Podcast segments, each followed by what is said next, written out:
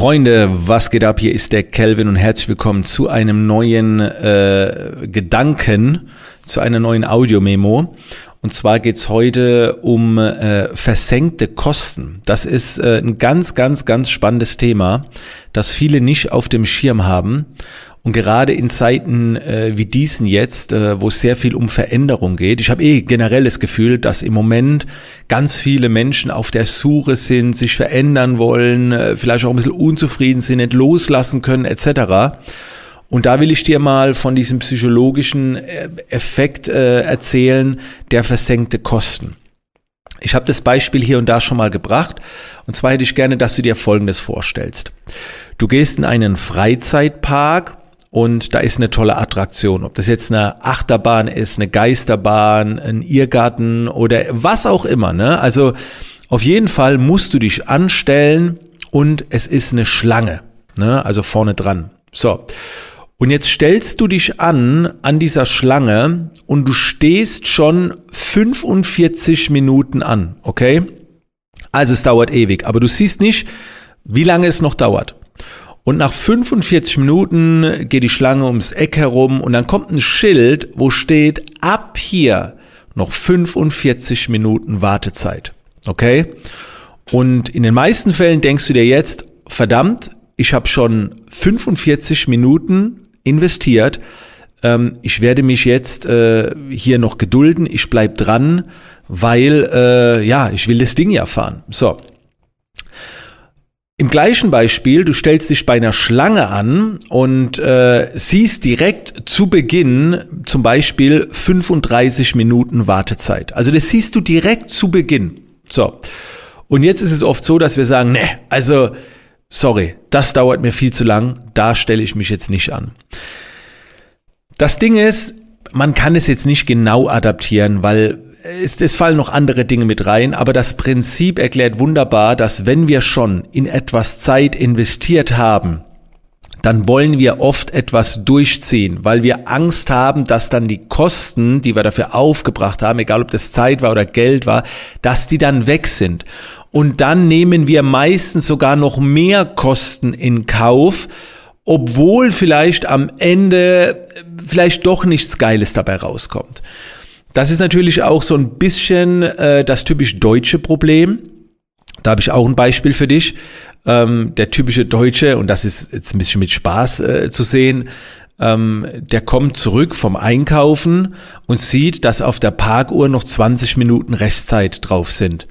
Und jetzt sagt er, ja, okay, jetzt habe ich noch 20 Minuten, ich habe dafür bezahlt, jetzt schaue ich mir noch ein anderes Geschäft an, weißt du, und vergammelt dann seine Zeit irgendwo, wo er eigentlich gar nicht hin wollte, nur weil noch 20 Minuten drauf sind. So. Ne, und vielleicht merkst du jetzt, wie in dir auch etwas tickt, dass du sagst, ah ja, so war ich auch schon, ne, es muss sich ja gelohnt haben und so weiter. Und das ist echt ein Problem, weil das dafür sorgt, dass wir oftmals nicht loslassen können. Das heißt, vielleicht bist du jetzt gerade an etwas dran wo du schon echt viel Zeit und Energie rein investiert hast. Und es geht nicht darum, schnell aufzugeben, aber du hast echt schon viel probiert. Und die Situation hat sich auch geändert. Und rein analytisch betrachtet, rein faktisch betrachtet, spricht alles dafür zu sagen, eigentlich müsste ich das Ding abbrechen, aber ich mach's nicht, weil jetzt habe ich schon so viel Zeit und Geld da rein investiert, ich möchte nicht aufhören, ich zieh's durch. So. Und das ist oft leider etwas fatal. Ich habe in der Vergangenheit schon sehr große Projekte, nicht viele, aber einige wenige Projekte abgebrochen, wo viel äh, Zeit und Geld reingeflöten, äh, reingeflöten ist, reingeflossen ist, was dann aber flöten gegangen ist, ähm, weil ich gemerkt habe, es kamen neue Dinge raus, hat sich was geändert. Und es geht nicht ums Emotionale. Rein faktisch gesehen, analytisch gesehen, mit Kennzahlen bemessen, macht jetzt etwas anderes deutlich mehr Sinn.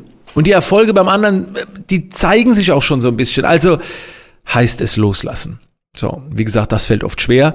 Und da bitte ich dich jetzt einfach mal äh, drüber nachzudenken. Im Umkehrschluss kannst du diesen Effekt der versenkten Kosten natürlich auch naja, einigermaßen strategisch einsetzen, wenn, wenn du jetzt Kunde bist. Das bedeutet, wenn du jetzt zum Beispiel auf der Suche nach einer neuen Wohnung bist oder irgendwie was kaufen willst, dann ist es oft so, wenn ein Verkäufer oder ein, Makler oder wie auch immer wenn du der Person viele Aufgaben gibst, ne, dass sie noch Baupläne raussuchen muss, muss das, das noch machen und das noch machen, und da war ein Treffen und das noch und das noch und das noch. Und wenn du dann später sagst, also ich bin dabei, aber da muss noch ein bisschen weniger Miete oder irgendwie, dann sagen sich natürlich auch die anderen Personen oft, jetzt habe ich diesen Kunden schon so lange beraten, bin schon so lange an ihm dran. Also jetzt soll, jetzt darf es nicht platzen, weil er war ja alles umsonst, was ich jetzt gemacht habe. Das heißt, man kann das natürlich auch äh, als Kunde ein bisschen provozieren. Auch wenn du jetzt zum Beispiel irgendwie was kaufst, ein Fahrrad oder was, dann kommst du, guckst es einmal an, nächstes Mal kommst du noch mit der Tante vorbei, guckst es wieder an und der Verkäufer sagt schon, ey, jetzt habe ich so viel Zeit und Geld da rein investiert, ein gratis Beratungsgespräch. Ja, wenn du dann nach einem kleinen Rabatt fragst, dann ist die Wahrscheinlichkeit einfach höher, wie wenn du halt direkt gefragt hättest. Du musst halt natürlich auch auf deine eigene Zeit achten. Ne? Bringt ja nichts, wenn du wieder viel Zeit vergeudest. Naja, also das ist äh, ein sehr, sehr spannender Effekt ähm, der versenkten Kosten. Und deswegen denk drüber nach, dass du nicht drauf reinfällst und vielleicht triggert diese Podcast-Folge jetzt etwas bei dir, wo du sagst, Mensch, Kelvin, ich habe da tatsächlich was. Das äh, mache ich jetzt schon so lange und im Prinzip, naja, so, so richtig bringen tut's nichts, aber es hat sich irgendwie so eingespielt und ich wollte es zeigen lassen, weil ich schon so viel Mühe rein investiert habe. Jo, vielleicht macht es Sinn, sich zu verabschieden. Und die Verabschiedung ist schwer, aber danach ist alles wieder etwas luftiger. Fühlt sich alles etwas freier an. Es ist nur die Entscheidung selbst. Also, beschäftige dich mal damit, denk mal drüber nach, reflektiere und dann wünsche ich dir ganz, ganz viel Spaß mit der Umsetzung.